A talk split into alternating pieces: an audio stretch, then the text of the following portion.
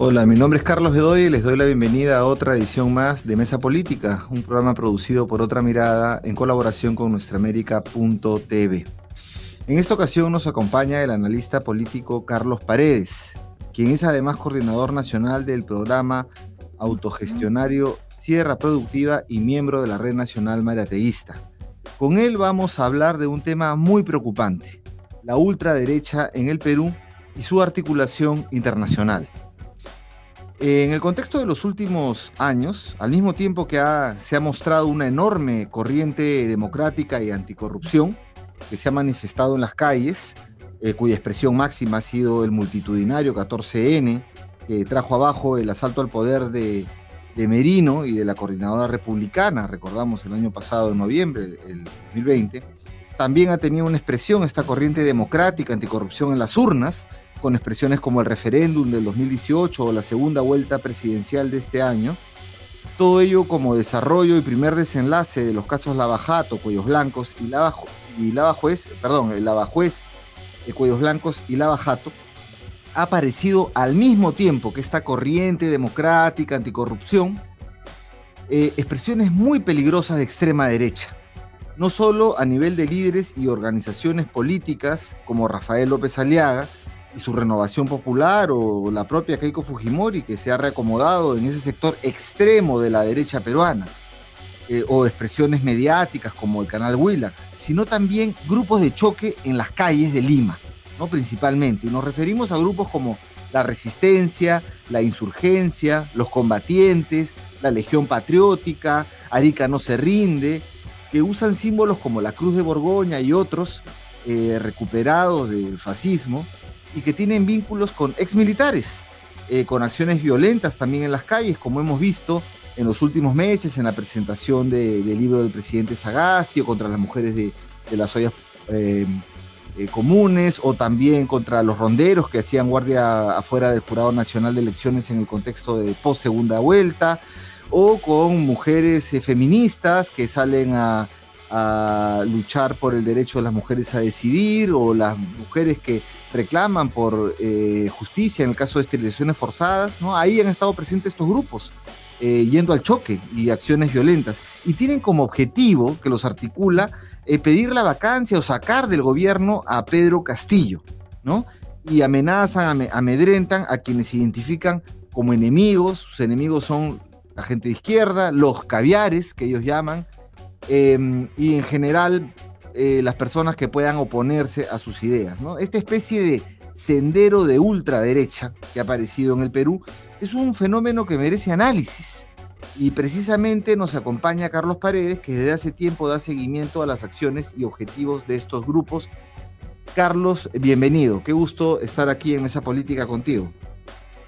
Eh, muy agradecido, Carlos. Muy agradecido por la oportunidad y a la orden para lo que consideres. Bueno, e, en primer lugar, ¿no? Eh, vamos a definir un poquito qué es la ultraderecha, eh, la extrema derecha. No nos estamos refiriendo a la derecha tradicional, ¿no? Esa que podía ser liberal o conservadora, pero que tenía en común que respeta las reglas, digamos, de la democracia liberal, un espacio donde nos encontramos todos aunque sea para negociar supervivencia, pero que son las reglas del juego, de la democracia liberal. Esta, esta derecha tradicional juega ahí, cree en eso. No estamos hablando de esta derecha tradicional, sino estamos hablando de la ultraderecha, derecha radical y extrema derecha, que o no comparten elementos de esta democracia liberal o definitivamente no la respetan, ni la quieren, ni quieren ningún espacio de, encuentro o de mediación, negociación con otros grupos. ¿Tú cómo lo ves? A ver, yo creo que es importante eh, situar eh, el fenómeno este de derecha, ultraderecha o extrema derecha e incluso sectores eh, profascistas en el contexto de lo que es la política en el Perú porque en el Perú en realidad no tenemos una clase de derecha que sea o que merezca ser dirigente, sino son sectores dominantes. Entonces, eh, en realidad no hay grandes pensadores, o elaboradores de propuestas en esa materia. Y esto podría eh, resumirse en el hecho, por ejemplo, de que el Partido Popular Cristiano se separó de Acción Popular en el primer gobierno de Belaúnde Terry eh, para, eh, digamos, propiciar una suerte de sector pensante de la derecha. Y vemos ahora cómo es que prácticamente ha desaparecido. Eh, eran constituidos por abogados defendían a los empresarios. Es decir, los propios empresarios no tenían líderes eh, del, surgidos de sus propias canteras que los representen. Los representaban abogados que los defendían en sus, en sus intereses. Cuando estos oh, dueños de empresas, empresarios en general, han girado, por ejemplo, ya a ponerse a la cola de Keiko Fujimori y considerar que la cabeza política de su proyecto empresarial es Keiko Fujimori, el PPC ha caído como en un abismo y práctica desaparición. Pero también podemos eh, compararlo con lo siguiente. Mira, en el caso de Chile, cuando estaba a las finales de Pinochet y se abría el proceso de democratización con Pinochet presente, el pinochetismo eligió a Biggie como su candidato a la presidencia y resultó un fracaso y ahí ganó la alianza de la democracia cristiana con el Partido Socialista. Entonces, inmediatamente los chilenos se dieron cuenta que, eh, me refiero a la derecha chilena y ultraderecha chilena, que no podían estar asociados a, a Pinochet, no podían estar bajo las faldas de Pinochet. Sin embargo, en el caso del Perú, la derecha económica, la ultraderecha política, eh, han terminado más bien siendo fujimoristas. Ahora, ¿cuál sería la explicación de este fenómeno? Y que hace que también ellos tengan una suerte de gran unidad y giran de derecha a extrema derecha, ultraderecha, incluso ascienden a niveles fascistoides casi como en grupo, como si fuese una comparsa que danza en un sentido y en otro. Y para esto yo quisiera aludir al hecho de que este, en el Perú, eh, por el hecho de la existencia de Sendero Luminoso, que provocó una derrota estratégica del movimiento de la izquierda y los sectores del movimiento social y popular, aquí en Perú se aplicó el neoliberalismo de la manera más radical que no tiene parangón en América Latina. En todos los otros países ha habido resistencia. En Ecuador ha sido a medias. En Chile mismo ha sido a medias. En Bolivia este, se han llegado a transacciones. En cambio aquí fue eh, con todo porque no había resistencia. Entonces yo veo que en ese sentido ellos consideran el ultraneoliberalismo aplicado en el Perú como algo así como común. Eso es intocable, eso no tiene ningún tipo de modificación y entonces todos puestos detrás de la defensa de eso que funcionó, eh, digamos, todo el periodo de, Fujimori, eh, dos gobiernos, y que luego, digamos, se mantuvo en sus vigas maestras, entonces, eso es algo así como lo intocable. Entonces, eso los hace también muy unidos para ir de aquí para allá. Y a veces tiene sectores de, derecha eh, que no son ultras, no son eh, radicalmente pro-fascistoides, pero sin embargo este, tienen esta suerte en común. Y el otro aspecto en común es que ellos eh, consideran que ese catecismo o esa tabla de, digamos, de los mandamientos que debiera, debiera ser intocada, eh, les pasa a decir, por ejemplo, que cualquiera que no piense como ellos, este, ya es pues este, un rojo o eh, rosado. por ejemplo, si uno mira a lo que ha elaborado Aldo Mariategui, eh, prácticamente para él, desde el gobierno, o sea, quien no ha sido Fujimori, ha sido un pro, pro izquierda. Y para él, este, toda la política del Perú, desde eh, Toledo, pasando por eh, Alan García, Humala, etcétera, e incluso Kuczynski han sido pues caviares. ¿no? Y por eso es que, eh, digamos, esto está mal porque no se está aplicando lo de Fujimori, lo que sería la, la, tabla de los mandamientos. Entonces, eso le da una cierta característica a la ultraderecha o derecha peruana que se deja jalar por los sectores mucho más eh, ultras o radicales que ya por un por otro por otro elemento están girando hacia otra dinámica. Yo creo que el triunfo de Castillo eh, los ha llevado, incluso el antecedente con Vizcarra, las reformas eh, a medias que realizó Vizcarra, pero afortunadamente como pasos positivos, fueron considerados estos temas de la lucha anticorrupción, la reforma judicial, la reforma política, como una especie de izquierdización del país y se opusieron a muerte. Ahí es que surgió la coordinadora republicana para la posibilidad de, digamos, eh, contener ese proceso y colocarse en contra.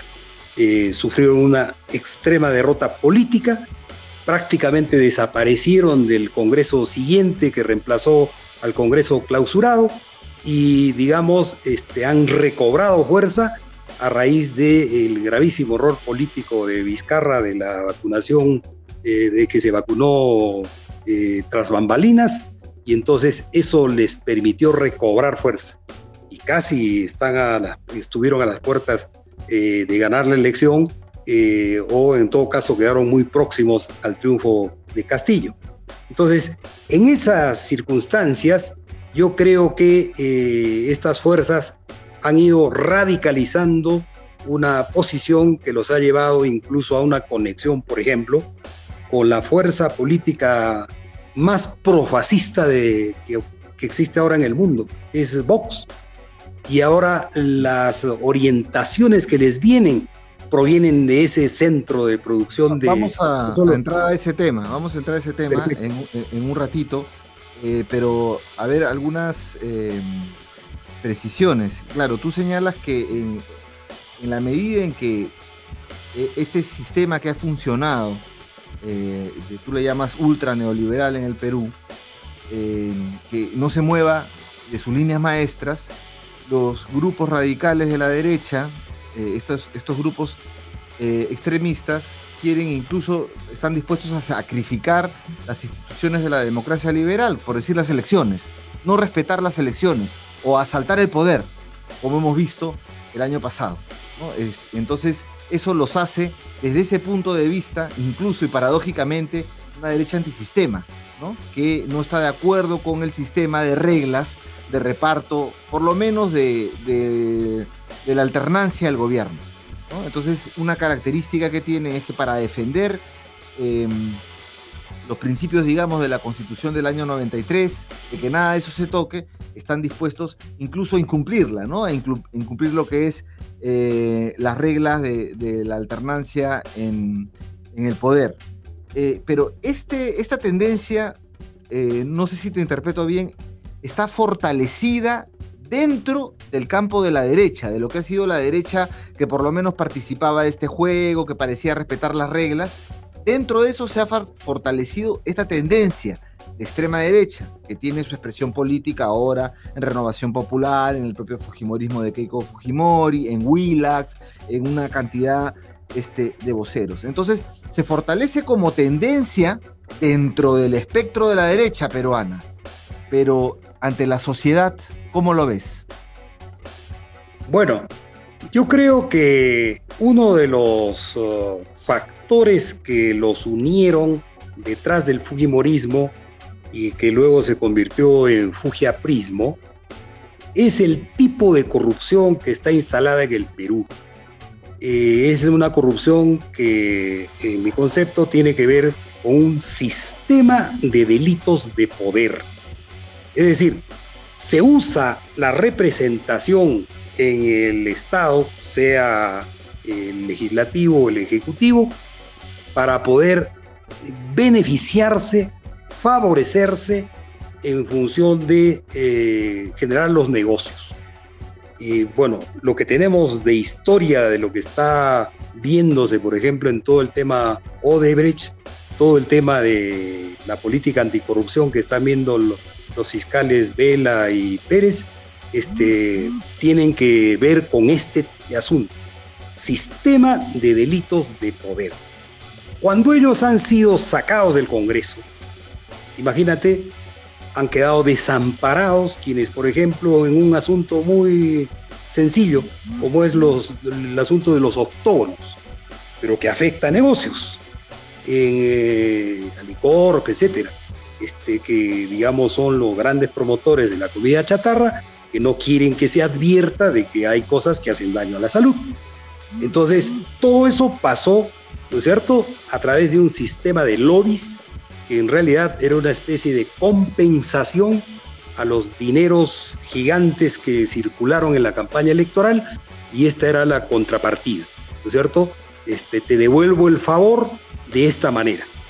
Entonces, eso quedó cortado con el cierre del Congreso y con la instalación del nuevo Congreso, que habiendo sido un medio nuevo Congreso complicado, sin embargo, no fue una restitución de lo, del sistema de delitos de poder.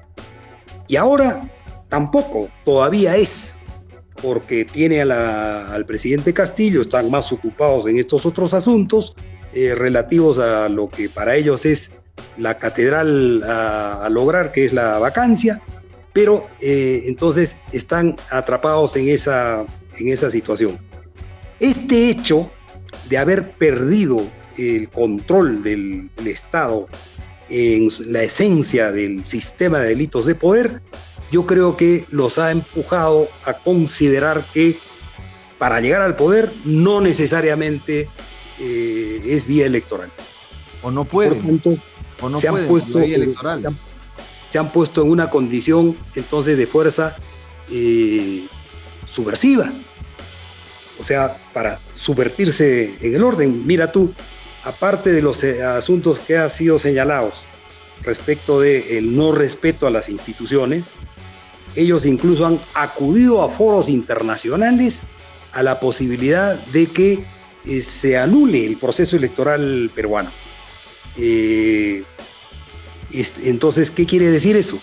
Que no respetan y además consideran que no siendo por ahí, es legítimo el poder hacerlo de manera directa el, almirante eh, Montoya, recuérdese que cuando fue elegido, antes eh, mucho, se sabía que fue elegido en la primera vuelta. Desde allí él estuvo planteando que iba a hacer todo lo posible para que Castillo, que había ganado la, la primera vuelta y era probable de que se confirme ese triunfo en la segunda vuelta, él hacía promesas de todo calibre para que no eh, Castillo no asumiera, no llegara al 28 de julio este, a ponerse la banda presidencial. Entonces ya planteaban una orientación subversiva frente al tema del poder. Y ahora, con todo este asunto relativo a la vacancia, están aprovechando una circunstancia, Carlos, de debilitamiento extremo que tiene el sistema político peruano, que es el siguiente. Mira, para sacar a un alcalde o a un presidente regional existe una ley que tiene que ver con la revocatoria. No se puede revocar en el primer año ni en el último año, solo en los dos años intermedios, en el segundo y tercer año. Para revocar hay que recolectar un número de firmas que pasan estrictamente un control por la OMPE y si cumples con el requisito, entonces pasa a una elección de todos los alcaldes y eh, presidentes regionales o gobernadores regionales que han sido sometidos a, este, a esta dinámica, la mayoría no ha sido revocado, porque en la elección se ha votado porque se mantenga. Incluso con Susana Villarán sucedió eso. Revocaron un, grupo de regidores, pero ella no. Entonces, eh, ese es el sistema que hay en el país. Pero para el caso de la presidencia de la República, en realidad eh, se necesitan pocos votos, poca argumentación de qué se trata para poder en una semana sacarlo del poder a quien esté en Palacio de Gobierno. Eso es una cuestión de votos nomás, Carlos, ¿ah? porque el año pasado lo hicieron y no duraron ni seis días en el poder. Porque aquí no, se, perdona el asalto al poder, ¿no? No tienen legitimidad para quedarse, eso lo saben ellos. ¿eh? Eh, no, te digo que nosotros tenemos ese tema de debilidad como sistema, digamos, de reglas de juego que hay en el país, que la están aprovechando, pero que ciertamente lo que existe al frente es que no tienen una correlación de fuerzas como para imponer. Y por esa razón es que están recurriendo a estos otros mecanismos de advertencia de un riesgo de una violencia subversiva. De los grupos que has mencionado, por ejemplo, yo creo que la coordinadora republicana como tal, como un núcleo de intelectuales eh, que tienen, han venido teniendo pronunciamientos y acción política que los llevó a prácticamente constituir el gabinete de, Merino. Eh, tenemos eh, que eso ha quedado prácticamente atrás. Y ahora los que tocan la música para que bailen los diversos grupos que han surgido, tienen que ver más bien con amenazas militares. Mira tú, esta gente de la resistencia, algunos de sus líderes, han hecho pública su declaración de la simpatía por la lucha armada. Ojo, la lucha armada. Como legitimidad frente al hecho de que ellos consideran que el gobierno de Castillo puede propiciar la lucha armada. Y dicen ellos, antes de que ellos la inicien, mejor las iniciamos nosotros. Y, lo hablan, lo dicen, están ahí eh, este, declarando eh, sus amenazas, en fin. Varios de estos otros grupos que has mencionado eh, en sus nombres tienen como líderes a eh, exmilitares. Y esos exmilitares todos aluden al tema de están dispuestos a entregar la vida. Es decir, están hablando de una lucha violenta, están hablando de una lucha armada, que yo creo que en caso se ocurriera una situación parecida a la de Merino, eh, tendría eh, una fuerza de choque. como un adicional, no solo fuerza de choque, Carlos, yo diría una fuerza agresiva y una fuerza que vaya por delante como una fuerza que, digamos, eh, yo diría, multiplica por 10 lo que ha ocurrido con un sector de la policía en la zona central de Lima se comportó como se comportó, trayendo tantos heridos y muertos. Eh, no fue así el comportamiento de la policía en el resto de Lima, ni tampoco en el resto del país. En cambio, ellos lo que ahora quieren es que esa fuerza que se aplicó en el centro de Lima se multiplique, pero ya no desde, lo, desde las fuerzas del orden, sino de, de estas otras fuerzas. Y ahí también yo creo que está habiendo una debilidad ante el hecho de que no se están tomando las medidas adecuadas como para hacer un control, seguimiento acerca de cuáles son los planes que están eh, tramando, que están desarrollando, porque se están ejercitando. Ahora que tú dices eso, eh, Aquí hay un informe publicado en el diario La República del 8, el 8 de noviembre del 2021 que se llama Inteligencia del Ministerio del Interior identifica a ex militares extremistas y señala conspiradores, dice la nota. Se han sumado a las violentas agrupaciones fujimoristas, la resistencia a los combatientes y la insurgencia y promueven la vacancia del mandatario Pedro Castillo porque presuntamente el gobierno está infiltrado de comunistas y terroristas. El mismo discurso de Keiko Fujimori López Aliaga, ¿no? Y señalan, acá hay un dato, eh, hay un grupo, Ciudadanos por la Democracia, reconoce que se han, que se han sumado a, los, a este colectivo y a estos colectivos exmilitares, pero asegura que no son violentos ni llevan armas, ¿no? En, las declaraciones. Pero aquí hay agrupaciones de militares y policías en situación de retiro.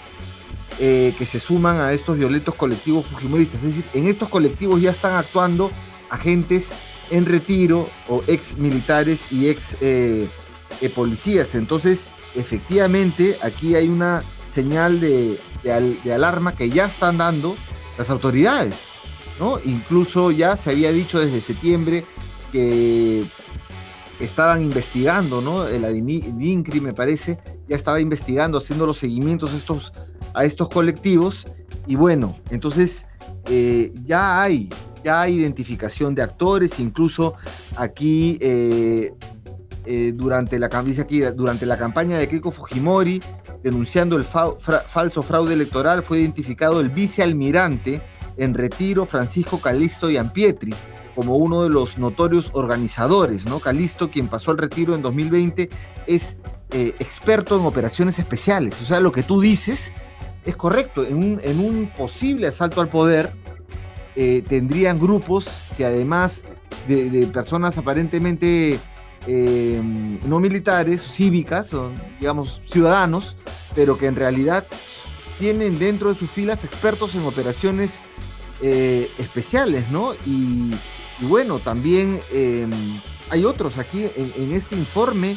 se señalan más colectivos y más personajes. Es un informe que creo que hay que revisar eh, a detalle y hacer el seguimiento. ¿no? Entonces, desde ese punto de vista, tomamos aquí en otra mirada de nuestra América TV eh, tus palabras como una señal también, otra señal de, alerta. ¿no? Ahora bien, eh, vamos a pasar al tema que tú señalaste al inicio sobre las conexiones internacionales con Vox. ¿no? en el libro de Casmut, La derecha hoy, no sé si se ve este libro bien en pantalla, es un libro que se vende en librerías peruanas. Este libro muy interesante se llama La ultraderecha hoy. Eh, el profesor eh, de política internacional Casmud, o Casmude, no sé cómo se pronuncia, él señala que ha surgido en el mundo una cuarta ola de ultraderecha, eh, refiriéndose a, los brotes de esta corriente ultraderechista que han surgido desde que cayó eh, el nazismo, el fascismo en el 45 cuando acabó la Segunda Guerra Mundial. ¿no? Le identifica periodos, oleadas. Eh, identifica el, oleada del neofascismo, entre el neofascismo del 45 al 55, luego el populismo de derecha entre 55 y 80, luego la derecha radical desde entre el 80 y el 2000, pero dice que a partir del siglo XXI, del inicio del siglo XXI, aparece una cuarta ola en base a tres hechos políticos mundiales. Las Torres Gemelas, el atentado de las Torres Gemelas, la gran eh, recesión del 2008, que es la, crisis de los subprimes de 2008 que apareció, que, eh, apareció con la caída de Lehman Brothers y que generó miseria y pobreza en propio Estados Unidos y también la crisis de los refugiados desde el 2015. Estos tres hechos han fortalecido política y electoralmente esta corriente, cuya característica y diferencia de las otras olas es em, que es central esta característica, se trata de la desmarginalización de la ultraderecha. Es decir, después de la, guerra, de la Segunda Guerra Mundial, estos grupos, estos brotes eran marginales, tenían algunos representantes parlamentarios, tenían candidatos y tal, pero ahora se han desmarginalizado y están ocupando lugares centrales, uno de ellos en España a través de Vox, ni qué decir de Donald Trump eh, en Estados Unidos, o ni qué decir también de Jair Bolsonaro o, en Ucrania, en otros países, donde han, han, alcanzado, digamos, la presidencia de la República. Eh, en España están con bastante presencia, han ganado varias, en varios territorios. Entonces, ¿tú cómo ves esto y cómo ves la conexión de la ultraderecha peruana en este marco? Eh, bien, Carlos. Eh, previo a responderte la eh, consideración última que planteas, quisiera cerrar lo anterior señalando lo siguiente. En ese mismo informe de la República, entrevistados uno de estos líderes, exmilitares hacen mención recurrente al tema de que están dispuestos a dar la vida porque la patria está por delante de su vida. Y ojo, que esa terminología o estado de ánimo para sustentar la necesidad o posibilidad de entrar a una confrontación que ponga en riesgo la vida de otros y de paso su vida, este, por ejemplo, está en el anuncio que hoy la congresista Chirinos ha hecho en sustentación de la presentación de, esta, eh, de este recurso legal en el Congreso, solicitando o pidiendo la vacancia de Castillo. Ella ha terminado su alocución dando a, a conocer que está presentando una moción para la vacancia, señalando que la vida está, primero está la patria y después la vida casi igualito que, lo que los otros mencionan. Cierro con eso y vamos a la interrogante planteada o la reflexión planteada por ti. Totalmente de acuerdo con esa secuencia que has señalado de esta nueva ola del desarrollo en la ultraderecha. Yo agregaría un factor, el factor pandemia. La pandemia ha traído abajo el digamos, el modelo como era. Todos se han pronunciado eh, y si se quiere recurrimos al propio Fondo Monetario, recurrimos a la Unión, a la Comisión Europea, eh, a diversos organismos de carácter mundial que señalan que hay que hacer ajustes y que los ajustes tienen que ir en sentido inverso a lo que ha significado todo este proceso de hiperproducción, hipergeneración de ganancias al costo de haber generado una gran diferenciación, al, costo de haber depredado el ambiente, etcétera. Que hay que hacer cambios en ese sentido.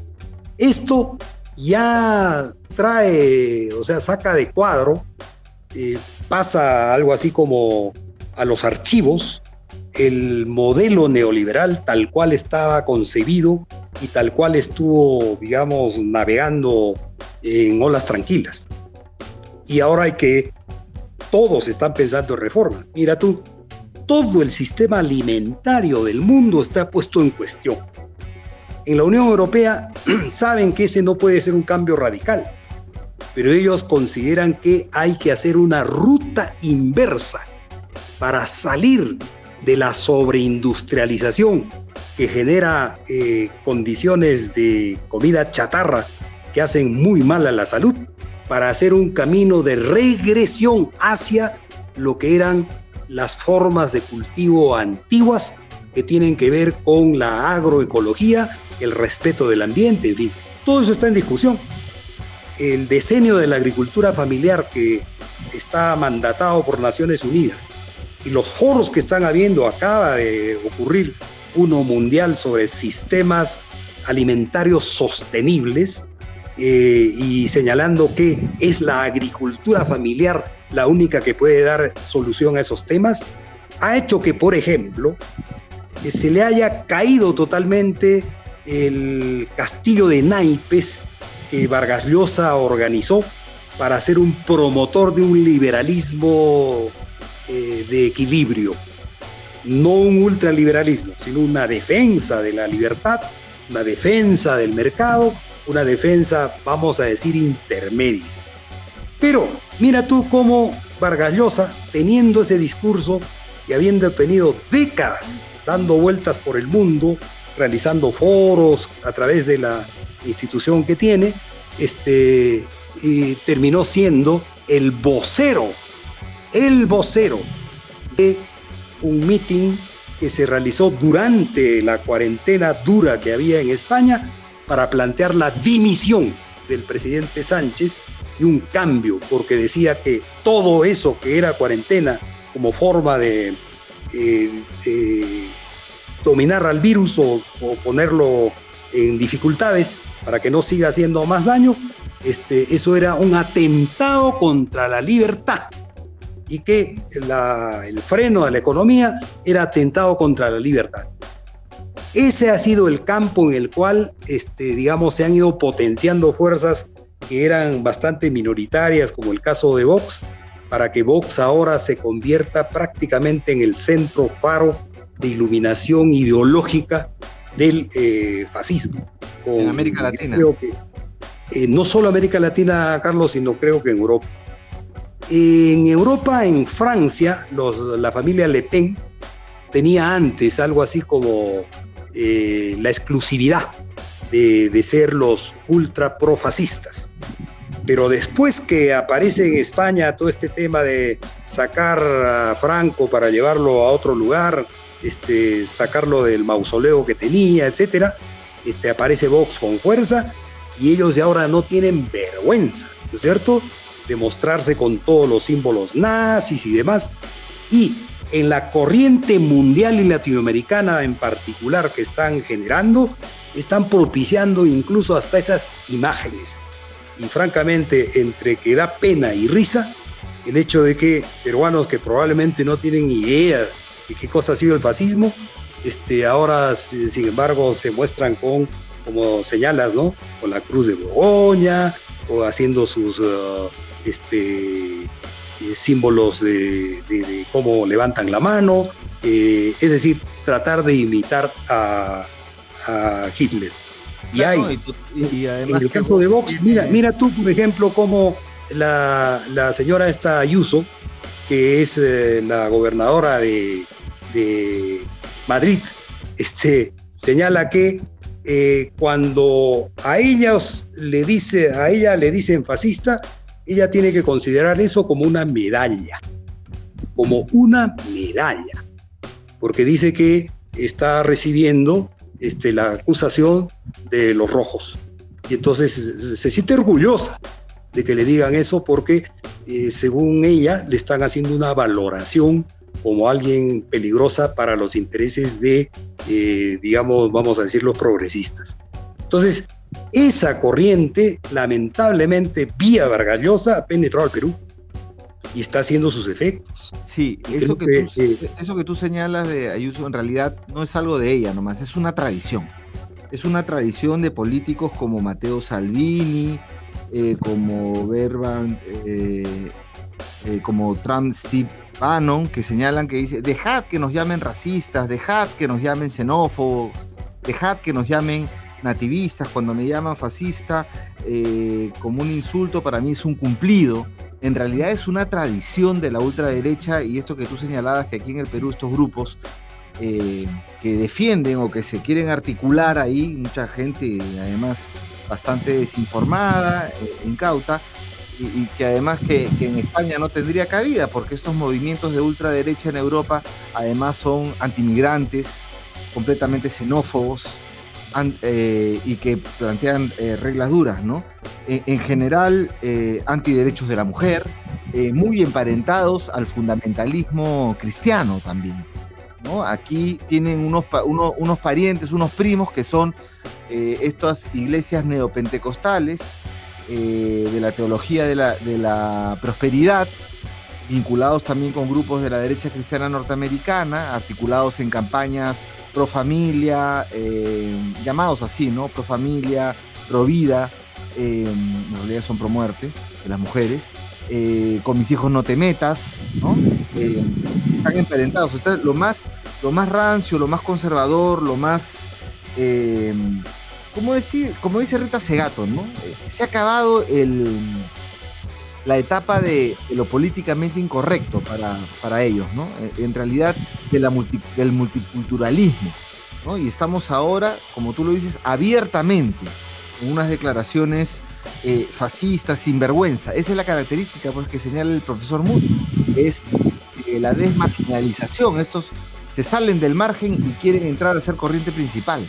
¿no? Es preocupante, eh, Carlos, esta situación en el Perú y hay que darle seguimiento. Sin duda, y mira, eh, más preocupante todavía, eh, yo asociaría el hecho de lo que señalé al principio.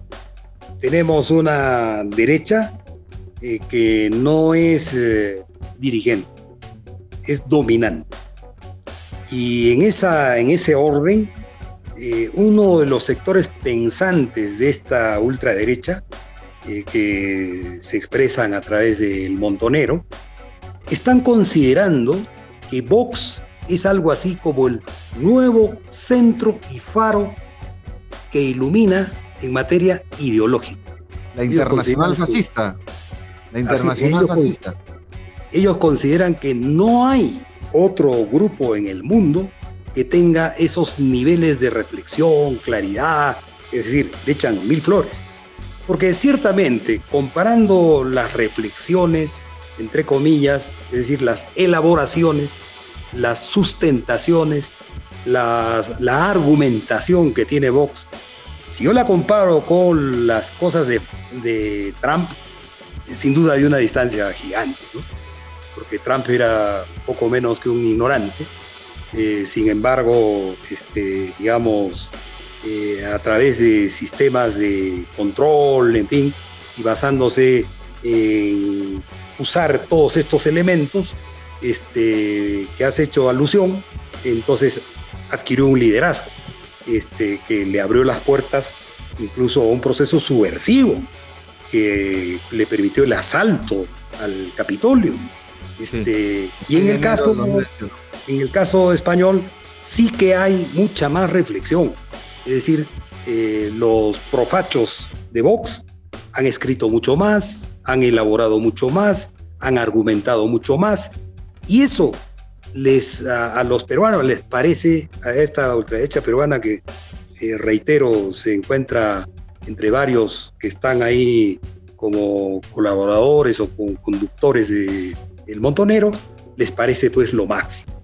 el papel, el papel de, que ha señalado de, de, Mario Vargas Llosa de articulador, ¿no? De articulador de esta, de esta derecha de Vox, de esta extrema derecha de Vox con las extremas derechas de la región, pero con todo y todo, eh, Vox ha enseñado a usar la mentira, el fake news, y, es simplemente la transmisión de, la mentira, ¿no? Como método, como, método político, como noticias, como arma de fuego, ¿no? La mentira, la, calumnia, la posverdad, la posverdad, que es un arma muy importante de la generación de masa crítica de estos grupos, ¿no?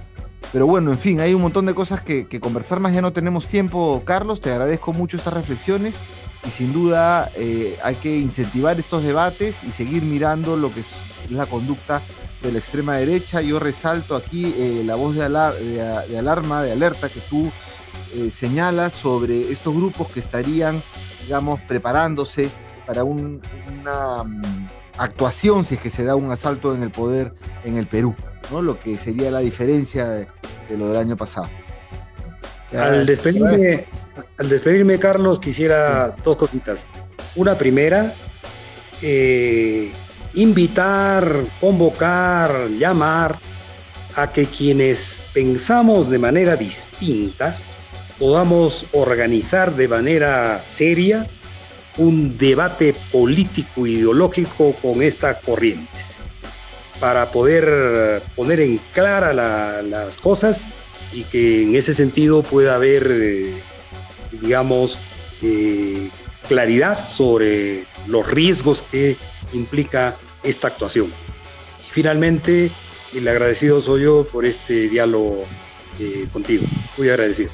Muchas gracias, Carlos. Ha sido Carlos Paredes, analista político y coordinador nacional de Sierra Productiva, miembro también de la Red Nacional Arateísta. Muchas gracias, Carlos, y con ustedes, amigos, amigas, será hasta un próximo programa de Mesa Política y les invito a entrar a la página web y donde encontrarán esta entrevista, otras más y mucho más. Muchas gracias.